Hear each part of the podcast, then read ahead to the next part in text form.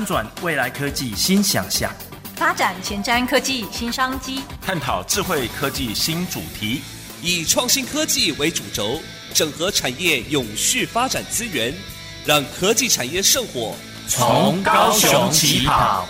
欢迎收听《南方科技城》，本节目由高雄广播电台与国立高雄科技大学产学营运处合作直播。各位收音机旁的听众朋友，还有脸书前面的观众朋友，大家好，欢迎收听《南方科技城》节目，我是高国立高雄科技大学的蔡匡忠。今天是我们《南方科技城》第三集的节目。我们在这个节目啊、前两个月呢，我们会跟大家聊一聊，想到高雄。你会想到什么样的产业？好，那在我们节目当中，我们也会用非常轻松、非常愉快的方式跟大家聊一聊科技新知，也跟大家分享产业的脉动，好，让大家更知道我们高雄发生什么事情。好，我觉得谈产业是一件非常重要的事情哈，因为我们每个人都希望可以安居乐业。安居乐业呢，当然就是要靠我们有非常好的产业，好一个欣欣向荣的产业、蓬勃发展的产业，好，可以把我们的经济带动。让我们每一个人都可以安居乐业，好，所以我们这个节目到今天是第三集，好，真的也感谢越来越多的听众朋友跟观众朋友都有跟我讲说，哦，我们这个节目很不错哎，哈，可以真的来聊一聊科技新知，啊，可以聊一聊产业脉动，而且我们很多的科技新知哈，我们今天要谈，待会谈石化业哈，也会有很多我们可能从来没有想象过，或是从来没有听过的。科技新知，我们要来在这个节目当中来跟您一起分享。那刚刚已经讲到啦，我们在这一集的节目要来谈一谈石化业啊，谈一谈石化业啊。想到高雄，真的不能不谈石化业啊，因为我们知道这个高雄炼油厂啊，哈，这个在这个高雄哈就占占地也颇大，然后对高雄的经济发展其实都有非常重要的角色。那我们。从高雄怎么样来看待石化业呢？其实我相信这个问题问下去啊，我们很多的听众朋友可能就会想到哈，这个呃，我们面对石化业的这个呃产值哈，甚至是面对石化业啊所造成的环保问题哈，甚至是公安的问题。那我们今天很荣幸，我们邀请到三位来宾来跟我们一起来探讨，我们台湾到底需不需要石化业，或者说我们高雄到底需不需要石化业？好，那我们面对石化业，到底它在我们的全台湾的经济发展当中，到底扮演什么样的角色呢？好，然后对我们的生活又有什么关联呢？好，我们今天邀请到三位来宾，好，跟我们一起来聊一聊石化业。我们第一位来宾是我们中油公司的发言人张瑞忠发言人。各位观众、各位听众，大家好。啊，张发言人其实之前是在中油担任过副总经理，然后也在那个呃中美和是好担任过董事长。我刚刚有先偷问了一下，他在石化已经超过三十年了哈，所以应该是说跟着我们台湾的石化业一起成长。好，我们待会来多聊一聊。谢谢。那我们第二位来宾是李长荣化工的刘文龙总经理。大家好。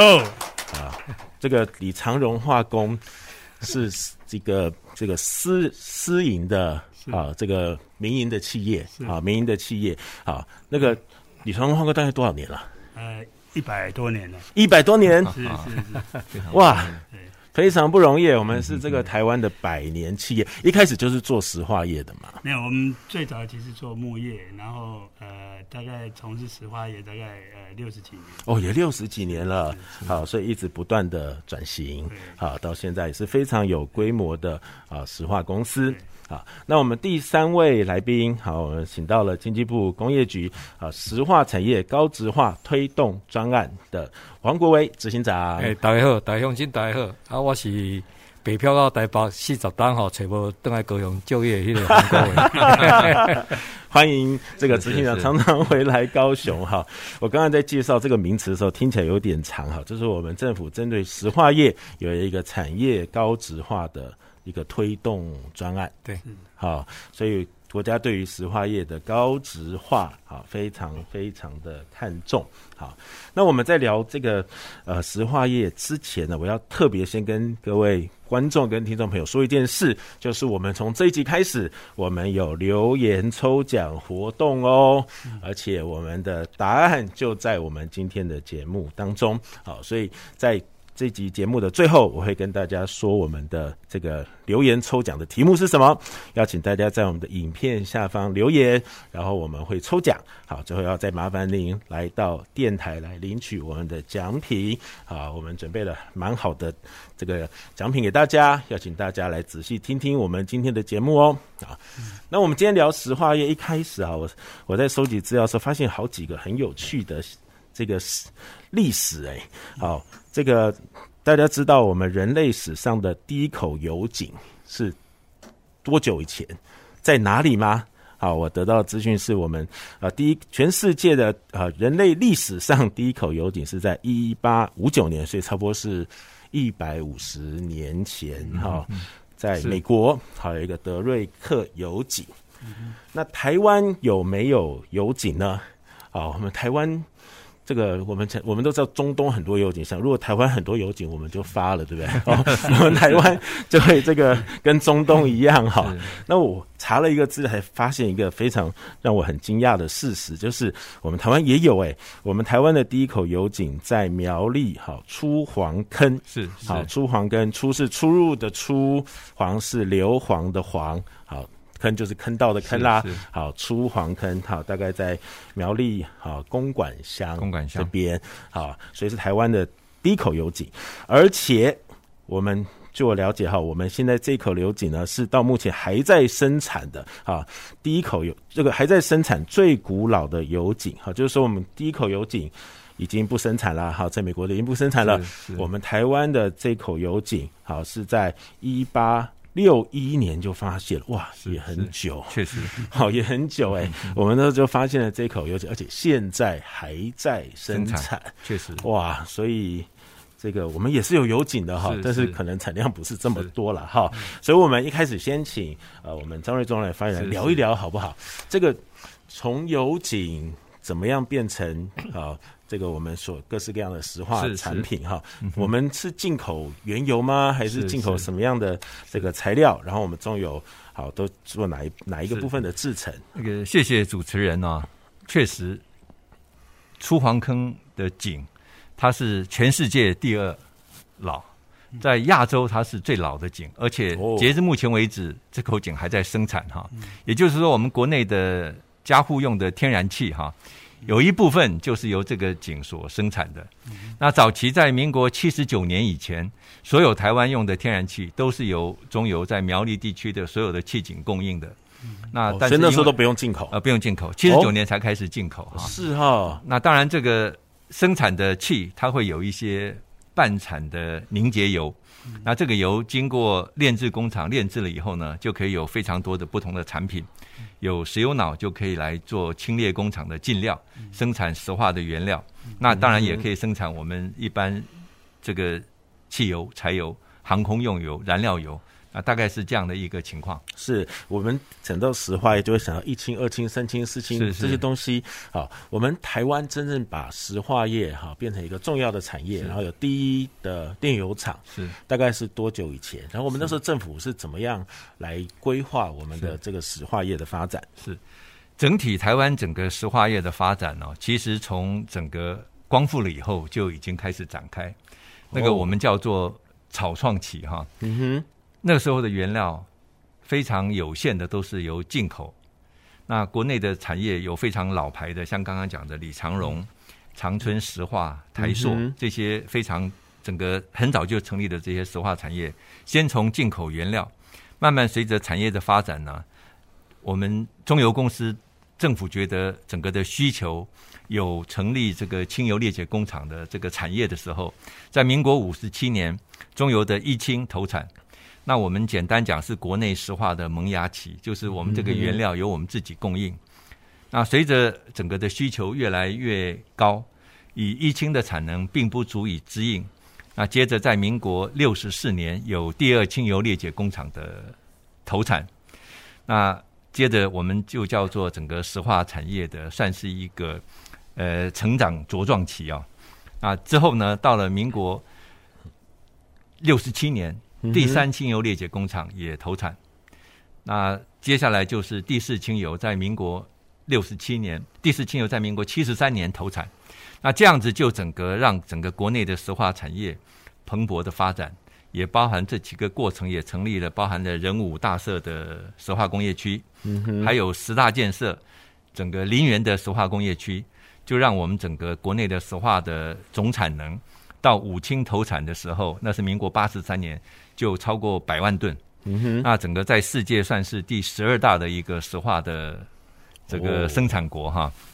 那国内的产业也因为这样的蓬勃发展，那当然发展的过程也确实如刚刚主持人所讲哈，那过程有一些对环境造成一些负面的影响，那接下来慢慢慢慢就觉得整个的发展会受到一些挑战，受到一些质疑，所以到最后整个慢慢的、慢慢的就是刚刚主持人讲的，我们的高雄炼油厂的武清也因为这个原因，在他动工的时候，那行政院院长也就同意。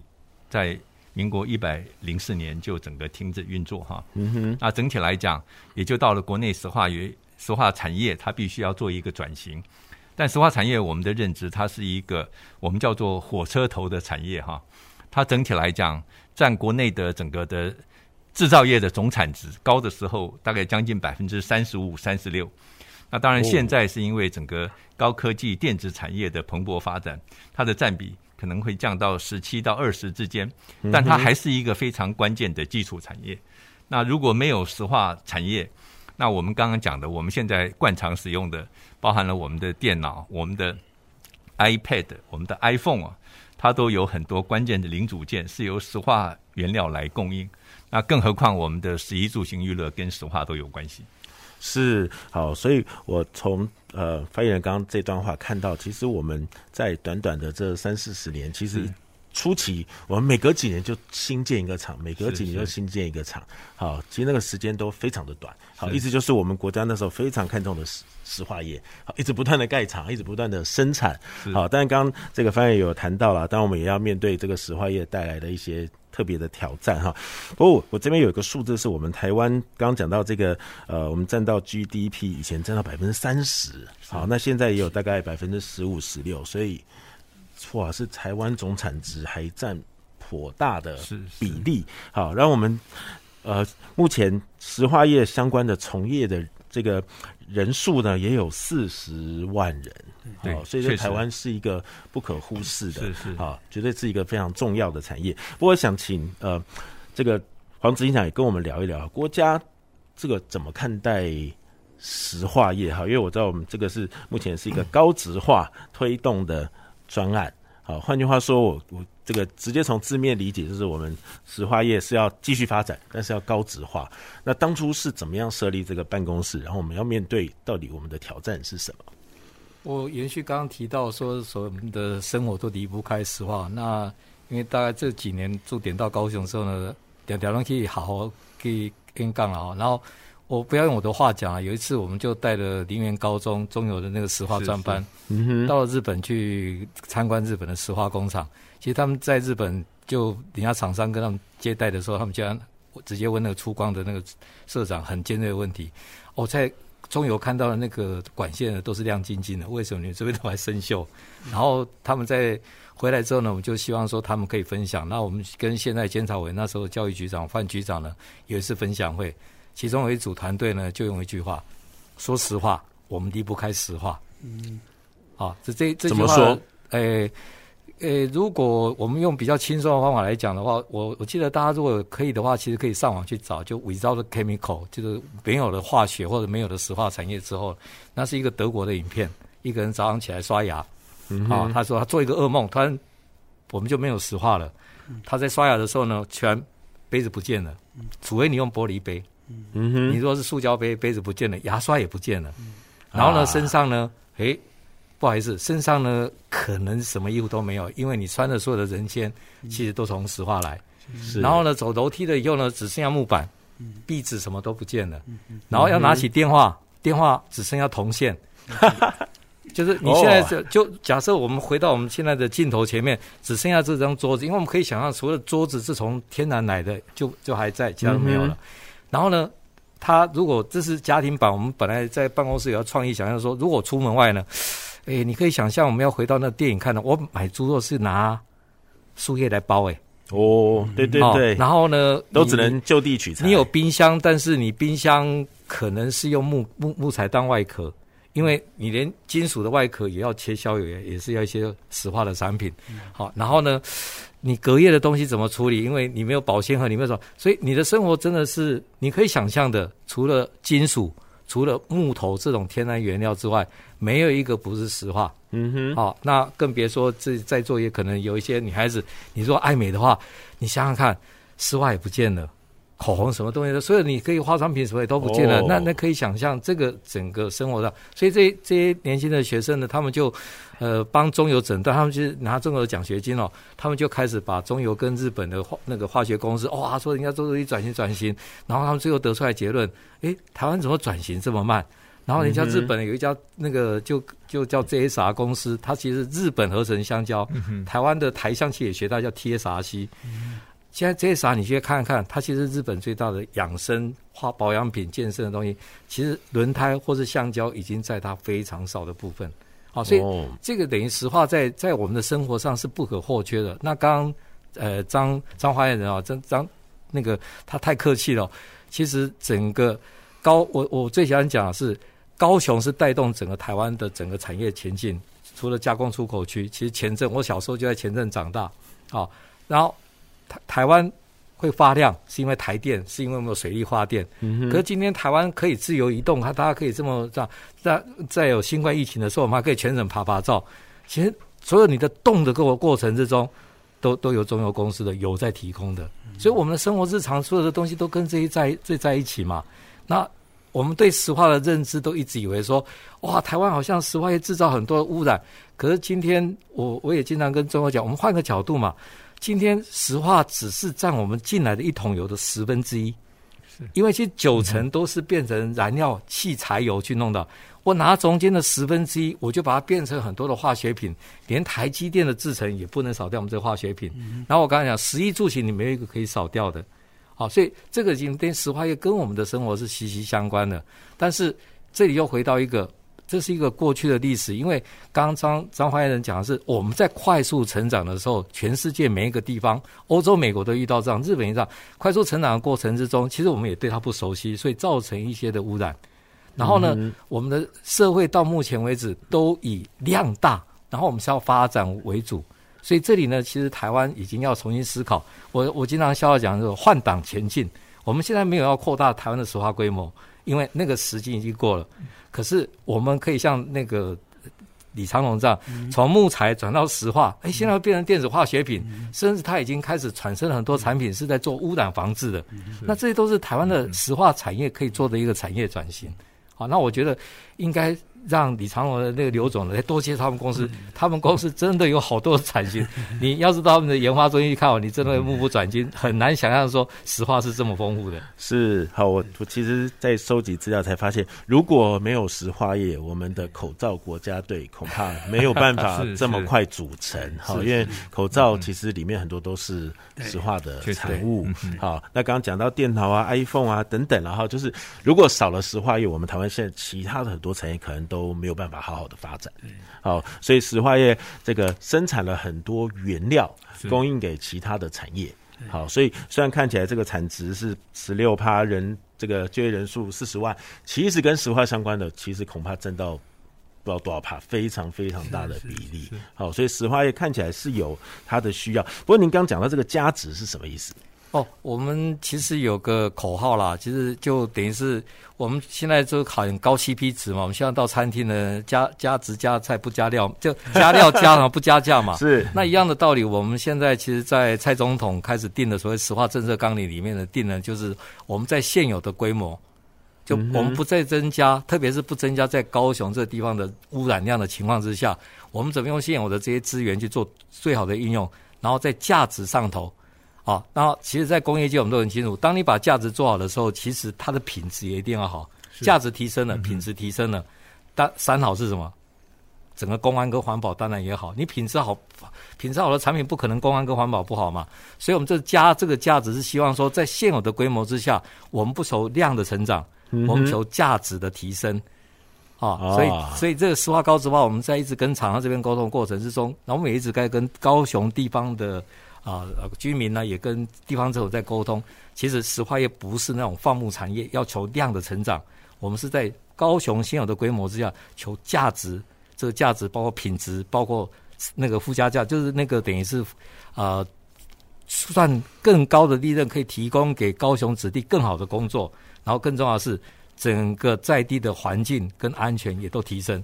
啊，这是所谓高职化的一个真实的意涵。OK，刚刚执行长这段话提了好几次，高雄哈，真的是我们高雄的子弟 哈，也非常在意我们 我们高雄啊，一方面要经济发展，但一方面又要兼顾这个呃环保，好兼顾我们整个品质啊，甚至很多的转型。好，那我也想请教一下，我们呃刘总哈，这个石化业在面对好刚刚讲到，我们量不要这个。不要增加，好，但是要高值，好，其实这一定有很多挑战。我觉得高值不是说一说就有了。可不可以请刘总您谈一谈石化业所面对的挑战是什么？所以，所以石化业面对第一个挑战就是，呃，这个高高值化哦。我们过去有有呃中游的这个到五清，然后裂解出来很多这个原料，我们拿来做很很简单的这个加工产品，哈。那从我们超市里面可以看到很多，呃，包装这个新鲜材料哦的这个保鲜的这个塑胶，如果没有这些塑胶保鲜呢，我们我们的食品可能没有办法保存那么久，放在冰箱里面没有办法保存那么久，哦，所以呃，这个是最基础的这个化学品，到达我们最近的这个半导体化学品，这个我们台湾的半导体产业蓬勃发展。如果没有石化业的话，可能这个半导体产业的发展会受到限制。嗯、那我们刚才讲这个价值，就是说，我们从丙烯到我们做一个半导体的这个石化产品，就是半导体用的这个化学品，我们可以呃加值大概乘上三倍的这个这个值。丙烯的价值乘上三倍，就是这个半导体的这个这个这个清洗剂啊。但是我们如果再看一看一下我们的个邻居这个日本怎么做，日本再把这个。这个石化产品再往这个光阻的这个上面去做，它的这个成倍成倍数呢，就是一千倍，哦，比我们这个更更大的一千倍。哦，那这个这个价值是非常，当然这个背后是有很多研发的能量在里面。那没有这些半导体，我们今天用的所有晶片哦都没有办法成型，包括我们现在在讲的这个这个这个先进制程哦，我们这个半导体先进制程五纳米、三纳米、两纳米，这些都需要石化产品。那没有这些石化产品呢？这五纳米、三纳米、两纳米，这这些制程都不可能成成功的。好，所以这个石化产业是一个很基础的产业，虽然它带动的 GDP 只有十五个 percent，但是它所牵连的整个产业是无限延伸的，甚至延伸到我们的这个这个台湾的最重要最重要的产业——半导体产业。好，所以这个这个这个，我我我们要讲的就是说。这个石化业需要往这个高质化的方向，那但是它同时也是一个基础的工业，所以我们必须要在这个这个产业，当然环保非常重要，所以我们一直在谈到，就是说怎么样把我们这个化学产业对环境的影响。我们今天已经不谈污染的事情，其实过去高污染的这个石化产业，这个是停留在四十年前的印象。现在的科技已经有办法把这些污染全部解决。好，现在我们谈的是什么？我们谈对环境的影响，就是我们当我们在从事石化业，我们在制造的时候，我们对环境的影响减到最低，甚至没有。好，这个是我们要要未未来要要要做的事情。然后，所以我们也也一直在强调这个循环经济，怎么把把这个这个石化业的这个产品呢循环来使用。所以我们很有名很有名的东西，就是说，我们卖到半导体呃产业里面的化学品，我们半导体产业用完以后回收回来，在李长龙再精制成新的化学品，再回到半导体产业。那这样的一个循环经济，也是未来我们面对的挑战，我们必须要给的一个很重要的一个答案。哦，所以这个这个循环经济也是我们我们想要一直要推的。那第三个就是这个绿色化学品，哦。怎么样不要完全依赖石化原料？我们甚至可以用其他的原料来做做做材料，好，包括我们用生质的东西，用糖去做成塑胶，好，那这个塑胶呢是糖去做成塑胶，是是是是是，这个这个这个这种塑胶呢是在大自然界它可以自自然分解，就好像我们糖很很容易就是融化在水里面，这样在在大自然界很容易分解的啊。所以这一类的新产品就是绿色化学品，这个也是我们我们我们李常常一直在致力在在开发这些这些新型的科技型的产品啊，所以期望能够说对这个这个这个环境呢的影响呢减到最低，甚至是零啊。那因为我们平常我们加油其实。这个汽油口，这个加油口，这个冒出来这个这个气，这个也是一个、嗯、一个等于是说有一个一个一个挥发性的议题，对，对，有 VOC 啊，你你会你会有这样的问题，所以我们生活里面怎么去创造那个环境，把这些冲击降到最低，这个就是我们大家要努力的地方，而我们也一直在努力在做这个事情。那个。我一直在帮产业当化妆师，我觉得刘总他们介绍公司哦都太客气了。我们以 他刚刚讲的那个丙烯，我分两段。那个呃，我们都知道底长龙在台在高雄有三个厂，那我们先从北部这个大社厂来讲，当初这个深入去了解，他才发觉说，以全世界来讲，人家的规模都到六十万吨，结果他们是两条产线都没有超过三十万吨，都都是很小的。照理讲是一个不具经济规模，而且那是最早是。美国人在一在点一氢二清的时候来建了一个老厂，但是呢，他们就可能化腐朽为生。在这个规模之下呢，他们居然把我们一般的 PP，就是塑胶笔壳啦，或是所有这个电电器外壳，我们或是我们一般的塑胶品，你几乎在文具店什么都是 PP，他们把它做到医疗级。今天几乎你在亚洲地区，你的所有的点滴袋里面呢，有三分之二。有几率是有可能是由李昌龙出来的，哦，因为他已经可以把硬的塑胶做到是软的，他改性，然后在原有制成里面，它可以做到差异化，然后每一批产品做出来呢，基本上都可以全销掉。啊，那就我刚刚讲的是说，呃，高质化我们的定义是说，我们要增加规模，我们只在现有的制成里面，透过这样一个巧户，我可以变出一个一个满汉全席。丙烯还是中国的丙烯，可是它已经可以到医疗等级了，而且是在亚洲是一个独，也不能说独占，是几乎是非常呃代表代表性，而且那个应该占有率是最高的，的对对对对啊，所以很谢谢我们黄执行长，真的帮我们加值哈，不但讲到这个本身的这个制程，还帮。这个石化业做宣传哈，我们今天聊石化业，发现哇，石化业看起来真的是我们台湾还蛮需要发展的产业，只是怎么样来高质化，好，怎么样来面对我们的挑战，好，我们先休息一下，我们待会再来跟我们三位来宾请教。好，谢谢。制作人会担心我们讲讲的会有空白吗？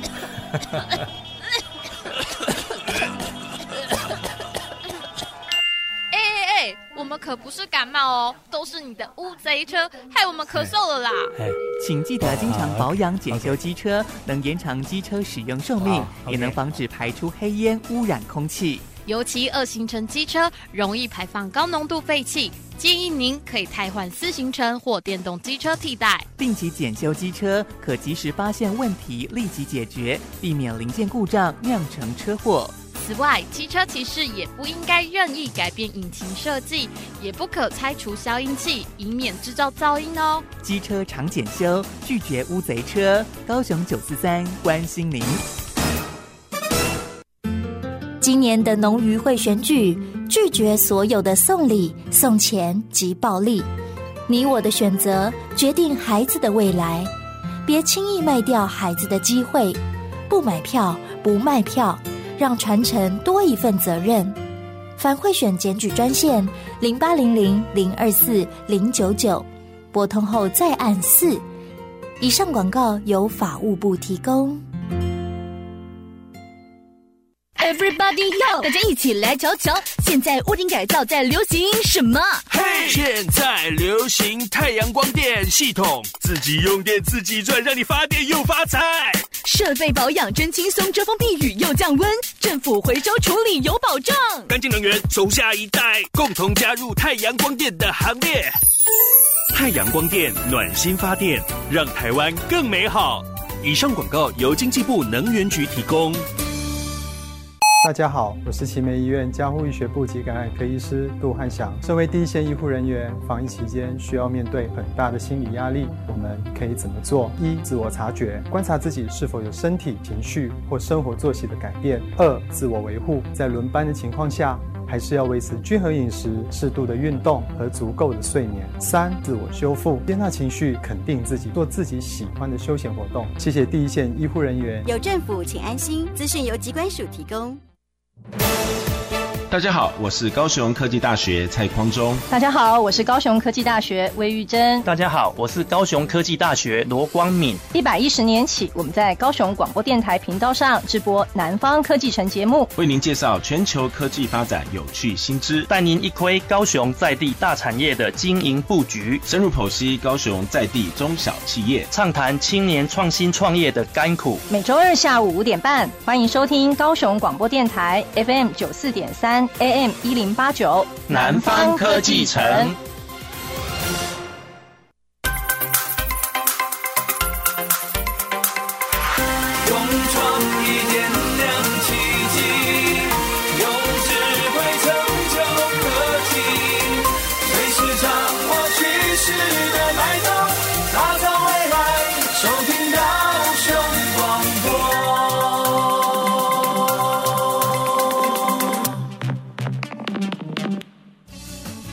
前瞻的，未来的，您现在所收听的是提供您最多科技产业新知的南方科技城。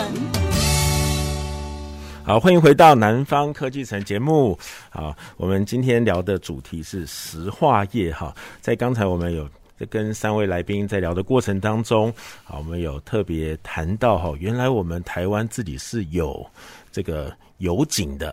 好，而且我们的油井是全世界第二座，好，距今大概一百五十年前，而且现在还在生产，哈，所以是还在生产的油井当中，全世界最老的。哇，这个资讯啊，这个我想很多听众跟观众朋友可能都不知道。好，那我们这个油井呢，啊，是在苗栗，好，出黄坑，好，出入的出，硫磺的磺，哈，坑道的坑，好，在这个地方，好，我们是有我们全世界。第二老好，而且还在生产当中的最老的油田啊。那我们在今继续往下谈之前呢，我也要再提醒我们的这个听众跟观众朋友，我们在今天的节目呢，有一个留言抽奖的活动哦。好，就是从我们刚才的呃。这个节目还有我们待会儿下半段节目，我们会出一个题目，邀请大家在高雄广播电台的 FB 好影片底下留言，我们会办抽奖，然后再请您来我们的电台来领取。好，我们从这集开始都会准备奖品给大家哈，让我们大家可以一起来关心科技新知，也一起来关心产业的脉动啊。那我们在前半段的节目当中呢，我们跟啊三位来宾哈，包括我们有中油的张发言人哈，李长荣化工的刘总啊，以及我们经济部啊，整个石化高职办公室啊的黄执行长，我们有聊到，其实石化业在我们的生活当中扮演非常重要的角色哈。刚才有一个比喻，我觉得蛮有趣的，如果把石化产品都拿掉，我们可能现在要在街上这个。衣不蔽体了，从早上刷牙开始，我们可能很多很多我们理所当然的动作，好，可能都会受到影响。好，而且我们石化业所生产的很多的原料，其实供应给了啊其他很多的产业，好，包括我们刚刚讲到的口罩啊，甚至是这个电脑 iPhone，好，这个都有石化业的产品在当中，而且都有我们台湾的产品在当中。好，所以我们台湾的石化业在全世界的产业里面也。扮演非常非常重要的角色。好，那我们接下来呢，我们还要再继续再更深入的聊一下。哈，刚才这个呃，刘总谈到石化业，其实它的我们好像已经不是从我们只想象的这个加油、哈汽油、塑胶，好像开始有很多很多的面向了。好，那请刘总来聊一下，让我们更感受一下石化业的威力，好吧？是是是是是。我我跟跟各位观众跟主持人分享一个，就是说我们也是李长荣一个很重要的产品哈，它在半导体业用的非常广泛哈，它是一个所谓的电子级的异丙醇产品哈。嗯哼。那这个这个简讲起来，这个化学式其实是很简单的，但是就是电子级的异丙醇，为什么要强调这个电子级？它的纯度是呃。它所所谓的不纯物是兆分之一啊。你就是我零点零零好多个零 trillion 啊，这个很多后面九个零哦，九个零分之一，哎，哇，分之一，所以因为有这么纯的化学品，所以半导体先进制程五纳米、三纳米、两纳米才可以使用。好，那这个产品有什么特色？这个产品很简单，这个产品几乎台湾所有的先进的晶片都必须要用到这个产品，清洗我们的晶圆，把晶圆清洗的很干净，上面不准。或不能有任何的污染物，造成这个晶圆的这个缺陷。好、哦，那制造出来的这个半导体或者呃晶片才会是一个一个完美的晶片。那我们李长龙其实就是也扮演一个这样的一个角色，就是说供应我们的这个呃电子级的异丙醇到半导体的这个产业上。那我刚才一直强调，就是说我们今天在做一个我们所谓的产品发展。我们思考到的不只是在商业上面，我们如何能够获取这个这个商业的利益，我们同时也想到，就是说对环境呢，能够尽量可以减低它的它的因它的影响。嗯。所以呢，我们也跟半导体的厂商合作，把他们用完的呃异丙醇再回收回来，我们李长龙的这个呃林园厂，然后呢，再把它精制成全新的电子级的异丙醇。再回去半导体产业，所以这样的一个循环呢，第一个我把等于是说我的产品卖到半导体产业，半导体产业用完以后成为废弃物，我再把它回收回来，再精制成可以用的产品。然后呢，最重要一点就是说我另外会回收很多的水，这些水呢也可以供我工厂里面使用。所以几乎我可以把所有我们我们讲这个叫做双循环，一个循环是说把异丙醇。循环回来重新使用，好。另外一个循环就是把这个水资源呢也循环回来，供我们工厂里面的用水，好。那这个也是我们我们对这个环境的这个这个使命感，我们必须呃想到的，就是如何降低我们对环境的冲击。即使是在今天很先进的产业里面，很先进的半导体产业里面，我们也希望能够能做到这样的一个一个对对环境对环境的这个影响是是。呃，以这个例子来讲是没有的，哦，是没有的，哦，所以，所以，所以我们这个其中石化业是半导体的幕后工程之一，是 是是，好，应该是可以可以这么说了哈。那刚刚提到循环经济哈，也。这个我我觉得我们可能最近在谈产业，常常都会听到循环经济这个词哈，也跟大家做一下节目预告。我们会有一个月专门来谈循环经济，好，好，因为我觉得循环经济现在是所有产业都想要发展的方向。好，怎么样让废弃物不再是废弃物？好像刚刚刘总举例的哈，这个电子级的异丙醇最后可以再回收，好，然后最后可以再使用，好，让这个废弃物就减少。以前就都是变成废弃的，好，甚至可能造成污染，所以现在我们很多的观念都开始不一样哈，好，那也再请执行长聊一聊好不好？也可以帮我们再多举几个例子好不好？哦，那个 最近其实应该说最早台湾把循环经济喊出来，其实应该也在超过五六年前啦。当然是有一位前台糖的董事长黄玉珍不断的在在呼吁。可是呢，我想在地方上呢，其实最早投入，然后甚至一直在推这个循环经济，应该就是高雄市。呃，当时的曾文生曾局长，那现在曾文生曾市长。那我们这边也帮这个老王也卖一下石化产业，自卖自夸一下。当我们在谈那个循环经济的时候，我们马上第一个想到是说，东西我再回收再利用嘛。好，所以我在以前在高雄上电台节目，在高中来讲是说。循环经济不用跟欧美去学，我真的有时候也跟黄玉珍讲说，不要去欧洲取经。嗯、你想想看，那阿公阿妈可样循环经济啊？啊，然后我还说，他说怎么弄？我说唱一首歌给你听啊，有 K 点啊，有几根杵啊、嗯。对，因为我们以前阿公阿妈其实就在做循环经济啦，嗯、有鱼池，嗯、对，养猪养鱼，所有的厨余，我们还有可能会厨余，所以整个就一个生态。然后呢，那时候是以物易物的，所以我们的东西都用换的。只是工业化之后呢，我们突然。以前塑胶袋哦，或是怎样，像我们现在看到非洲还把塑胶袋当宝，因为当成是当书包嘛。那我们现在塑胶袋乱丢，那是因为我们 abuse 滥滥用了，没有不知道珍惜。那我们循环经济来讲是说，你把你这些制造的如何回收再使用？那回收有很多方式，重复使用嘛，好，或是我用物理的方式再把它还原嘛。像我们现在保特瓶把它变成那是物理还原，可是在这边要。说石化业是最会变魔术了。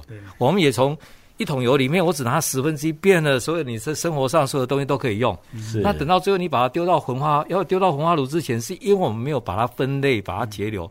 如果你把它好好的分类回来，我们石化业者，所有的化工业者，绝对有本事再把本来的 PP 变成不同的东西，因为我可以一。技术上也可以把它变成丙烯哦，再回到元泰，嗯、或是我可以再把它去做改质，把它变成另外一个产品。是，因为我们可以在这边做化学的改性、化学的还原。好，所以物理的还原只是形态改变而已。嗯，可是加入了石化那来来导入的话，这个就给改改变了非常多的东西。所以现在在谈循环经济的时候，我们也这这类这块，哎。在循环经济园区或在循环经济这个产业链里面呢，其实不能少掉化学反应这一块。然后呢，这边都是大师级的，对，两位都是在化工业技术 做这个变魔术的。好，所以你刚刚提到说循环经济有没有很多例子？我们有，我们现在讲说，其实有很多是因为高雄没办法找不到地方。啊，我们也经常举了一个例子，叫环拓废轮胎，大家都怕啊。那以前有拿破仑计划把它回收。高雄一个建筑商人，最后成立一家去买下一家环拓环拓。一刚开始的时候呢，他我最近听的笑话是说呢，他亏损亏到呢想自杀都没办法自杀，因为从办公室二楼跳下去呢。门其实跳不下去，因为门窗一打开就是轮胎了。啊，可是呢，那个是这样，我们把它变成化学蒸馏回来，它把碳烟重新再制，然后再把那些橡胶呢变成原油，燃烧供应给旁边的长兴，就是我们那个长兴材料做做那个 PC 板的。更重要的是，它这些碳烟呢，你怎么去找到价值？本来要轮胎厂大家都减，是我们的观念的问题。循环经济不是。技术的问题是观念的问题，嗯、产业很怕说哈，你给我偷工减料，你用循环的，结果呢，最近在我们一不断的找媒体报报道之后呢，还好碰到有一家叫薛长兴在宜兰的一家公司，礁溪，它是全世界最大潜水衣的公司，它第二代也想要创新，它本来全世界占有率六成，然后这两家公司一拍即合，他只是在全球全球的运动展说。你穿的这件游潜水衣，你帮地球固化了多少碳？嗯、他就把碳烟再回收加到潜水衣里面，嗯、结果他又多卖了十几趴。嗯、然后呢，现在是台湾的轮胎不够他用，嗯、两家厂商携手到泰国设厂。嗯、所以有一次呢，哦、那个现在神副院长呢召开会说：“哎，有没有到泰国投资？”一看到，哎，环拓你不是才来说要在台湾做循环经济，怎么跑到泰国去了？嗯、然后这个已经变成是台湾已经可以把循环经济做到喧嚣到全球去了。嗯、哦，然后李长龙其实还很客气，他们那个总裁当初在推他刚刚讲的 IPA 回收，国际上也都哦，我们都是从圣经里面看到说，欧洲有所谓 chemical leasing，你用的化学品不是我卖给你的，我是租赁给你的。可是他在台湾遇到很多法规上的限制，但是李长龙已经。耕耘了四年，他到现在是不放弃在耕耘在这个概念。这些化学品其实它不是我卖给你，它要重复使用。对，那回到刚刚提的高石化就这样啊。如果一个化学品中又只卖我一次，可是我一直在循环使用，循环使用，连水我都可以循环使用。嗯哼。那回到第一个原题，那台湾的石化业怎么会在增加高雄或者整个台湾的污染呢？我们其实只是在把这化学品不断的使用嘛。是。补补充一下那个执行长刚才讲的啊，那个那个 PP 哈。我们可以把这个举个例子来讲，超级市场装果汁的瓶子打碎以后，回收回来，再制成新的一个产品，去装日本很有名的化妆品。好，OK，那做做成这个化妆品的容器，这个是一个也是一个循环经济一个典型的例子。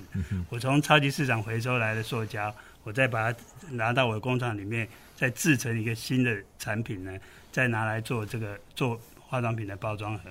好，那类似像像这样的例子就很多哈。我很喜欢执行长刚刚讲了一句话，就是循环经济不是技术，而是观念观念的问题哈。我们会有一整个月来谈谈观念，谈谈循环经济的观念哈。不过我觉得真的也感受到哇，原来石化业真的跟我们想象不太一样，它真的有太多太多面向的发展啊。那不过如果要未来发展，好，除了循环经济以外，我们如果再回过头来看我们这个石化业最核心的其实还是需要有这个探勘原油，对不对？因为我我发现我们其实呃，我们还是会很好奇，我们台湾到底有没有有没有油啊？刚刚一直在讲说，哎，全世界第二个油点在台湾，但后来怎么了？我们好像 怎么好像都没有再挖到新的油井，我很期待挖多一点啊！好，也谢谢主持人哦。其实台湾本身是有蛮多气的哈，也有一些凝结油，但是经过。从民国三十几年、四十几年到现在几乎六十几年的开采以后，大概都已经进入快要枯竭的尾声了哈。但是在台湾海峡周边呢，中油还持续有进行一些探勘的活动。那也确实是在高雄的外海有一个我们叫做 F 构造哈，它是证实大概是有六十亿到七十亿立方公尺的蕴藏量。那整体来讲，在它稍微北边一点，有一个加拿大的厂商也跟我们共同合作。它的技术是值得我们学习的哈，它有深海探勘的技术。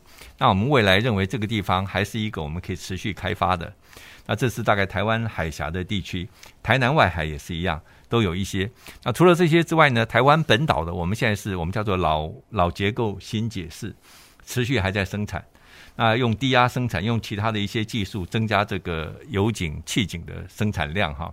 但是因为整个台湾的需求持续成长。天然气它本身的使用发电，所以我们现在自产的气大概只到我们整体供应量的百分之二，百分之九十八是要靠进口。啊，也因为这个原因，所以中油在海外呢，现在大概有六个国家、八个矿区哦，在美国有一个，现在可能要规划要开，准备要投产了哈。在厄瓜多有两个已经生产很成熟的两个两个生产的井，那在印尼有一个，现在是在做初期的规划。那在整个澳洲呢，有两个是生产的初期，未来会持续扩大的增产。那另外一个就是在非洲有两个地方，一个是查德，一个是尼日。那查德是我们担任经营人。那未来整体来讲，我们中油还会持续在海外，希望能够扩增我们自己的自有油气权益的所占的比例哈。现在可能大概是百分之三到百分之五，我们未来希望最少能够到百分之十。就是我们的需求大概有百分之十是由我们自己在海外的矿区生产回来的哈。那当然，另外一个就是说，我们还要持续针对全世界整个风险相对稳定，哈，政经情势稳定，有一些未来的可能，我们可能会采用并购的方式，或者是我们利用买天然气的这样的一个机会，同时取得一些上游的开发的权益，大概用各种不同的方式增产。那主要的目的还是希望能够稳定供应我们国内能源的需求，这是我们的一个政府赋予我们国营企业的一个使命哈。我们也一定竭尽全力来达成这个目标。哦，所以我们触角还蛮广的呀。是是，一直不断的在寻求哈其他的这个矿源，是好一直不断在探勘。我真的希望我们真的可以挖到多一点石油啊！谢谢 谢谢，我们也一直持续努力了，希望可以达成这个目标。是啊，那我还是想再请教一下执行长哈，因为。我觉得这个高值刚刚讲到是未来的一个非常重要的趋势。看起来刚刚也提到，我们还是不断的要再去探勘啊，也不断的要去让这个石化业可以永续的发展。但是高值是一个非常重要的问题。我还是想跟您多聊一聊。我们高雄人还是很关心这个嗯环保，好，很关心公安。好，我们有的时候这个大家。讲到高雄的石化业，好，如果回顾历史，真的会有很多的什么抗争啊等等，然后我想这个都是不可讳言的。好，但我们怎么样在这个高值化的契机里面，好，刚刚我们一直讲说啊，环保怎么改善，这个公安怎么样去改善，好，能不能谈一谈政府有什么真的具体的措施吗？让我们高雄人真的可以放心啊，啊，让我们真的觉得啊，葵花叶真的是一个我们的这个好邻居啊，好，能不能请执行长谈一谈？我我先从那个。呃，抗争这个角度来谈啊，我觉得其实台湾现在很多的产业哈、啊，在在发展的时候呢，其实我们都好像都只看到现在，我们都忽略了，其实在呃五六零年前啊，就是七零年前，那时候其实台海是很紧张的，是有战争的风险。是，所以台湾现在很多中油的设施其实都是用国王的考量，比如说现在最被检讨，其实已经停产的那个后劲，它是日本时代。从日军的第六海军炼油厂来的，然后大家所不晓得是，其实它是可以直通到左营军港，是只只能用国防战备的角度，甚至也有传言说那个半屏山呢是在可以在山山洞里面炼油。嗯、最近也有高雄的文史也确实看到说是有这样的，日本是有这样的规划啊，所以。当当时候高雄的很多实话，特别是现在在谈到大社，在谈的时候呢，其实是在说的历史的渊源，因为我们怕设在海边的这一个生产设施很容易被攻击，所以其实在内陆包括陶炼厂。但是随着历史的发展，从现在来看，全球好像也找不到在内陆设石化基地的这样的例子，就是大社跟后进。可是在这个过程之中呢，很可惜，因为那时候呢，全球的时机大好。刚刚大家已经提到，我们是全球第十二，没有，我们在亚洲是第二，哎，我们只输日本、韩国已经远远落后在我们。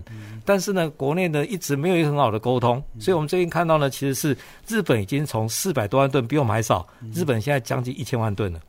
我们呢就他们产量还在增加，他们还在增加，因为韩国也是个半岛嘛，它在每一个港口，它在持续都有四个生产基地。那我们从麦寮之后，我们就停滞，在高雄就因为高雄。到底要不要石化？要不要来做？一直在这边吵吵争执个不停。好，那我们现实的讲说，这个是一个历史的渊源，那是过去的。那我们反过头来，今天高雄不要坐在金山上说，高雄为什么要忍受这样的生活？我们要过这样？实话不是不竟然是一个真的高污染产业，它其实是一个循环产业。我们有很多的数字。上次呢，也是在一个活动里面，我也跟高雄的环环保环保团体讲，以中油来讲，新三清当初在更新的时候呢，我们就讲。我我们就简单讲，你现在能要求说再去买成龙的电影的那个多多利八百 CC 吗？当初买的八百 CC 你就认为它很好，可是你现在看到八百 CC 搞不好它排出来的 VOC 跟 NOx 呢很差。那我要更新，我买了一部全世界最先进的制程设备是两千 CC，没有人去问他说你两千 CC 排出来的污染量是不是比八百还少？中油做到了，中油的新三星整个的整个。V VOC 的这种还有 NOx 呢，比它原来只有三十几万吨的三氢还更好，是更降下来。那我们的只能用产量上，不行不行，你不能扩充。那没有啊，我们想想看，你换了一部新车，只问它不能有排气量不能增加，没有考虑到说它其实两千 CC，它用最先进的引擎，它用最先进的触媒，它的排气量已经更好，污染更低了。然后高雄呢还在用产量这个规模来弄。好，然后那个环团第二个问我，可是你们以前国光增加，我说国光那也快是二十年了吧？我们二十年前就已经喊出来，虽然那时候我到现在还被骂，我就已经在研讨会喊出来说量在外，质在内，因为台湾不需要负荷那么多，可是台湾的啥，包括像李长龙这些产业，它是有打遍全世界的能力的。他们在在刚刚讲的那医疗用的塑胶，它打败的是刀 chemical。他台湾是刀 chemical，然后韩国一直想要挤嘴子啊，是上次的一个意外，让他们韩国有机会吃他们一点市场，但是他们一复工之后，市场又被他们拿回来，表示台湾特别是在高雄这产业是他有能力的，可是我们就一直没有在高雄这个社会取得一个社会共识。我要澄清第一件事情，台湾的没有一个石化业，包括中油也想说我要再扩充我的产能，没有，因为。我们已经在目前的整个现经济的现实上，那问题是我们怎么去持续精进我们的产能？嗯哼。但是精进产能，说不定是就像我刚刚讲的，我车子会变得更大台啊，不行，你就在扩充，没有啊，扩充了反而对所有的他们两位来讲都扩充了，反而扩充的产能反而是一个经营压力耶。但是在这个制程里面，是因为扩充了，其实你才能去把制程、把环安这些都给做好。所以我们第一个澄清的是在台湾。这总总统讲叫 stand still，就在现有的规模之下，我们如果在不扩充污染量，但是产能可能有时候是因为。那你买不到八百 CC 的吧？你会适度扩充，但是不以扩充为目的，不以那个扩充产能为目的来进行高值化。然后更重要的是，刚刚提到了，在这个过程之中，我们也不断的去做，像李长龙的 Chemical Leasing，他要突破好多法令。我也知道李李总裁已经为了这样已经跟环保署很多单位沟通了好久，可是我们是可以做到的。随着半导体产业一直做，我们已经在制定规格。我们的化学品其实是很多的化学品是从台湾的石化也来供应。是是好。那怎么去兼顾石那个公安跟环保？那我再回到我今天在来这个节目之前，其实我先跟贵校哈那个淮安系的老师在沟通。我们经常有个笑话，我们经常讲说哦，我们现在做工业四点零，可是他们两位是专家，我们石化业早就已经导入自已经导入数位化了。我们都说我们是半那个工业三点五了。对，所有的制程设备其实都已经都是用电脑化来控制的。那我们怎么去把让这些厂商可以透过投资，适度的把它制成更新，但重点是要把智慧制造带进来。这边像李长龙刚刚提到，他可以把一个皮皮做到可硬可软，然后每一批料出来的呢，硬的跟软的都用。我还曾经有一次问过那个他们的执行长说：“哎，很有趣哦，我们在做制程里面最怕中间料。”他跟我讲说：“国辉啊，中间料反而最好卖，因为全世界没有人可以产生这种不软不硬的或塑胶。”你可以想象说，这就是一个精密操作，这就是一个工业四点零。所以我我一定要恳切的跟高雄地方讲，最近呢，其实也听到大林普啦，听到很多大社议题，先摒除了今天没有一个石化业者在场，或者在我这儿，没有一个石化业者会想会想说要在台湾再扩充规模。我们维持现有的规模，那面对周遭的这种震惊，啊，大陆对我们的经济封杀已经很不容易了。可是，他要去思考了，怎么在现有的规模之下去扩充我们的那个啊呃的竞争力，这才是我们真正要去思考的。是，谢谢执行长。我觉得今天的节目让我们对石化业有不一样的看见哈，就是它其实是供应我们这个很多产业好的一个原料。好，我们很多的产业的幕后工程其实是石化业。那另外刚刚谈到这个环这个环保问题啊，光问题，这个绝对都是要。面对的哈，那刚刚也是在讲到，目前我们国家政策就是在现有的规模之下，我们看是不要再用一直用产这个产量的迷失，但是我们希望它的制程也改变，啊，它的设备也改变也更新。刚刚执行长用一个车子的比喻哈，我们换更好的车子来开，好，这样它的这个高科技好，可以让我们整个的这个石化业在从这个。真正好好的在台湾的经济扮演一个该扮演的角色哈，好，我觉得今天真的很开心，我们有机会来真的给让不同的面向来看看石化业哈。那我最后也要再一次提醒一下，我们今天是有一个留言抽奖的活动哈。那我刚刚有特别提到，在节目当当中呢，我们就有。这个线索在当中啦，哈，我们的这个抽奖的活动的题目是我们台湾第一口油井在哪里？好，台湾第一口油井在哪里？哈，提示下有三个字啦，哈，三个字，所以麻烦大家在影片下方留言。